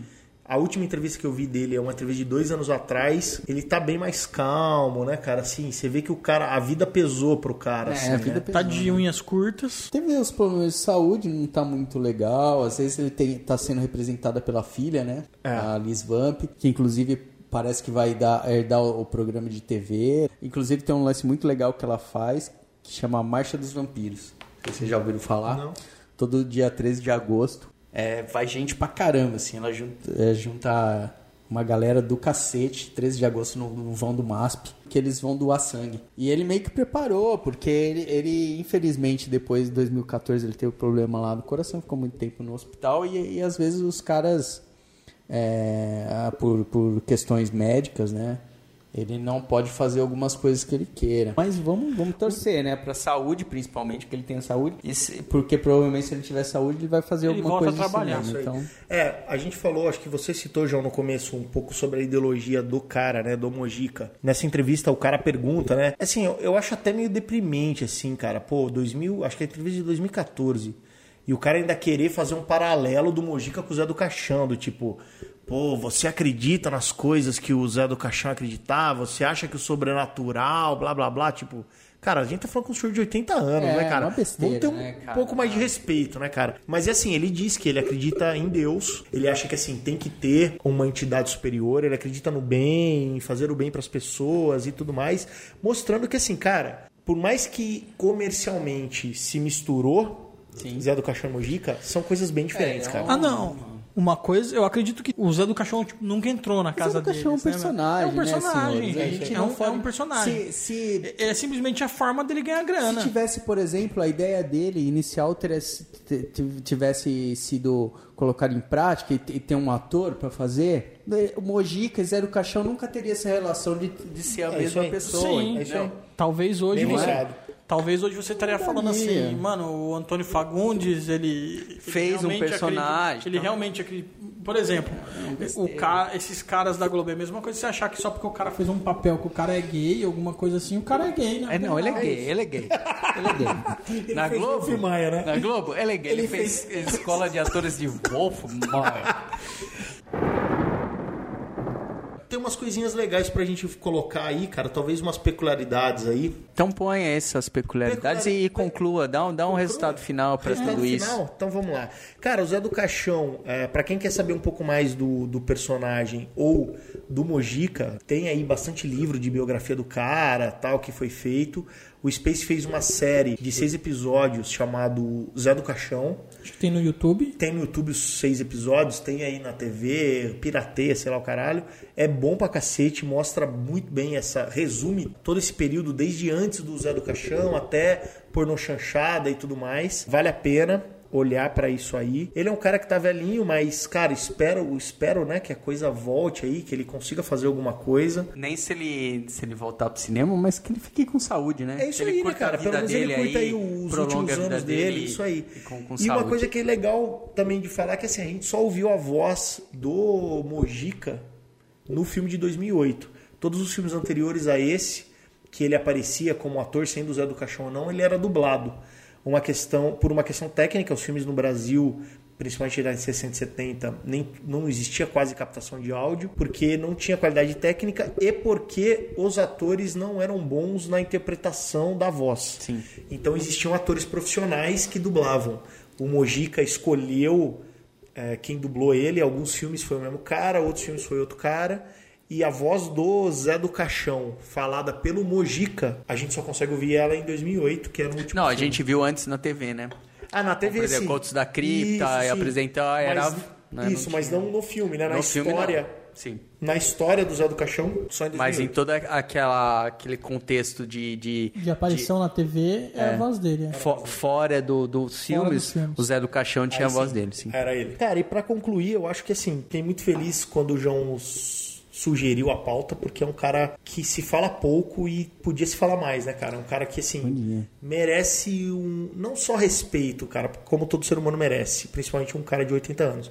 Mas, cara, merece uma chance, eu acho. Eu acho que todo mundo podia dar uma chance pro Zé do Caixão, cara. É, Veja pra os te filmes assistir, né? De ver o É, filme. talvez e assim- a obra do Mojica, tirando a parte da, que ele precisou ganhar dinheiro, dos porno fechado, ver os outros filmes. É, né? cara, é assim, todos nós aqui gostamos de cinema pra cacete. Então, pra gente ver o filme do o É Meia-Noite Levar Tua Alma, é de boa. É de boa. Pra muitas pessoas não vai ser de boa, porque é diferente a linguagem. O Ritual dos Sádicos é muito diferente. Mas assim, cara, são filmes para que se você tiver um pouquinho de paciência, vai valer a pena.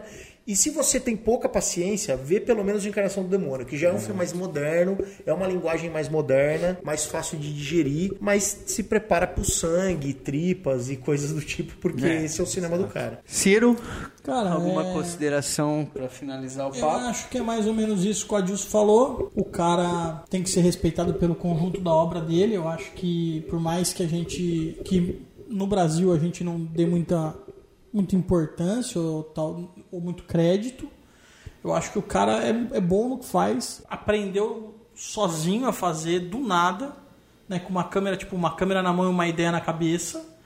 E o cara conseguiu fazer o que muita gente não consegue fazer até hoje com estudo e com tecnologia e com efeito especial. O João citou uma cena do, do cara dar uma facada no outro. A gente muitas vezes lembra ou, ou marca algum filme é, por causa de uma cena ou duas cenas de um impacto de violência muito grande, alguma coisa assim. Eu vou dar só um exemplo do Irreversível, que tem duas cenas, que é uma do estupro e uma do, do extintor de incêndio na cabeça do, do cara. Que, tipo, se você, se você tirar essas duas cenas, é um, só mais um filme ok. E o filme foi glamourizado e elevado a um outro patamar por causa de duas cenas de um realismo numa viol, em violência. E que esses filmes da década de 60 já tem isso. Só que por ser nacional e por ser do Zé do Caixão, talvez a galera leve isso pra piada ou não dê a chance de assistir aquilo. O Adilson falou, deu uma chance. Eu acho que tem que dar a chance e tem que levar o cara a sério. Tipo, quando for assistir, tira os preconceitos que você tem. Porque ele, daquela- ele, ele fez cinema sério, né? É, ele, não, ele, não, ele não foi fazer pânico, ele não foi fazer.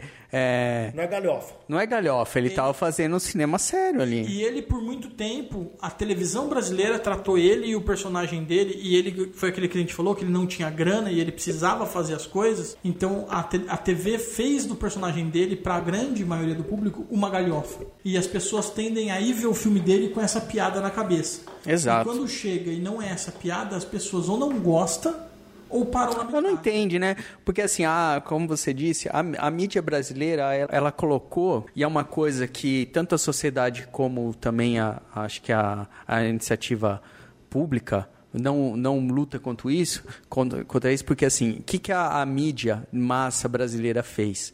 Ela, ela afirma, ela aponta o dedo na cara das pessoas que estão do outro lado na- da televisão e fala, você é burro. Você não consegue entender isso aqui. Então, o seu ídolo maior é o jogador de futebol. O seu ídolo maior é o MC não sei das quantas. Porque se eu te colocar um filme de arte aqui, que seja um brasileiro, que seja um mojica, você não vai entender. Porque você é burro. Então, não vou passar na TV. Eu vou passar o filme da comédia safada da Porta dos Fundos. Entendeu? Porque é isso aí que você entende porque você é burrão, entendeu? E a população a- abraça isso. Então a TV coloca o que? A Mojica, o Zero Caixão, um negócio caricato. É, é tipo assim, não vou te colocar pra ouvir Mozart, porque você não vai entender. Então vou te colocar o pancadão do MC Catra, porque aí você entende. Por quê? Porque você é burro. isso e as pessoas falam, não, eu sou burro, eu sou do povão, bate no peito, né? Eu sou do povo, é isso aí que eu gosto. e não sabe que tá sendo influenciada por essa mídia rasa que quer que, que destrói, cara. É isso. E- Tudo que de cultura que aparece no Brasil é ridicularizado. Nesse seriado do Space, eles fazem esse paralelo perfeitamente com o que você está falando, João. Durante a carreira do Zé do Caixão, ele faz alguma. Do Mojica, desculpa. Ele faz algumas intervenções em programas de TV. E aí mostra muito bem a diferença entre o que é a galera que conhece cinema, como eles veem o Mojica, e como o grande público da TV vê o Mojica, cara. E ele vai nesses programas, ele é ridi- ridicularizado, cara. exato. Porque a galera não entende. E pra ele, é tudo que ele tem pra expor a arte dele, cara. Então, assim, beleza, eu vou passar pelo ridículo pra, pra poder ter uma chance de aparecer, cara. Exato. E aí o que acontece, cara? Mas só pra gente tentar terminar um pouco positivo, João, porque eu concordo com tudo que você falou e é uma bosta mesmo. Hoje, a gente tem outros veículos, né, cara? Que, que não seja a grande mídia. A gente tem a internet, a gente tem o podcast do Rio Crítico, é um puta podcast É fudido contra a cultura. Totalmente parcial aqui. a gente Parcial pra caralho, e arregaça fudido. tudo mesmo. E o que acontece, cara? É a chance, né, cara? Tipo, foda-se, né, mano? Que o, É. a Encarnação do Demônio não passou na TV. Pega aí na internet, cara. Pô, tem nem que gasta tempo vendo Transformers, tá ligado? Então, mas esse é o lance, né? Isso é tudo que a gente tá e- falando, porque é Cara, o Encarnação do Demônio tem uma hora e 24, eu acho, de, de, de filme, cara. Tipo, nem 90 minutos, cara. E eu acho que é isso, galera. A gente falou bastante coisa. Fica aí até, acho que uma homenagem, né? Homenagem. A esse cara que revolucionou, puta num cara foda. Fez uma parada nesse país de merda que ninguém fazia. Totalmente diferente. Sem grana, sem ninguém acreditando. Vendendo rifa. mostrou, é, mostrou várias coisas bacanas. Foi, né, teve, teve vários problemas pela sua maneira de, de fazer cinema que nunca foi benquista assim por quem investe em grana, mas fez coisas geniais. Se, se, se, eh, e sempre quis fazer coisa Brasil, por isso que não foi para fora. sempre quis fazer o Zero Caixão, que é Zero Caixão, que é o- o- os cara, né, os personagens brasileiros, o cinema brasileiro. Porque provavelmente se ele não tivesse nascido aqui e ao invés de, de ter nascido Zé do Caixão, tivesse nascido Coffin Joy, a gente- muita gente ia saber quem era Coffin Joy, saca? Ia ser Coffin Joy, ia Psicose e Bebê de Rosemary, ia estar ali no patamar pro brasileiro, porque lá fora ele, ele tem um patamar muito alto, mas aqui dentro ia ser esse patamar, né? É, isso aí e a tá Globo ia ter ri- falar de dos 50 anos de não sei o que de Hitchcock e 50 anos de Coffin Joy, mas infelizmente ele fez aqui a carreira no Brasil, foi uma opção dele. Aliás, muito corajosa. E é isso, cara. Eu acho que assim, o cara é fantástico, o melhor cineasta que já teve no Brasil e no passado, no hoje e no futuro.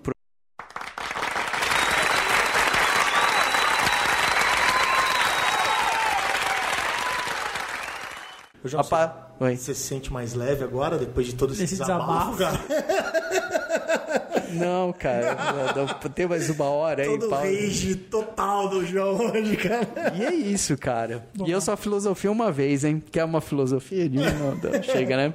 Muito obrigado por você que, que aturou isso aí, né, galera? É isso aí. Mandem Nós já mensagens. mandei mensagens, E-mails. coisas que a gente errou. Se Mojica isso chegar nos seus ouvidos, muito obrigado pelo cinema que você Valeu, fez. Mojica. Valeu. E manda um e-mail pra Valeu. gente que a gente faz uma entrevista com ele, né, cara? É claro. É, tietar não é com a gente. Eu não gosto de tiete. Mas se ele quiser tomar um café, eu tomo. Mas nada de tietagem. Bom, galera, episódio. Esse foi o episódio 7. Episódio 8, teremos. Tchan. O Garanhão italiano Garanhão em sua italiano. melhor forma. Caraca, é a segunda vez que a gente fala qual será o próximo episódio. A gente é Tá foda, organizado pra caramba isso aqui. O Rock. Que temos quantos filmes? São vários. a Vários gente vai discutir isso lá no dia. É, Cinco filmes. Sete filmes. Pra Sim. mim, seis. Mas Eu beleza. acho que são cinco. Então, falou, galera. Falou, Falou, galera. João. Falou, Silvio. Valeu. Valeu. Ah, Valeu. Falou.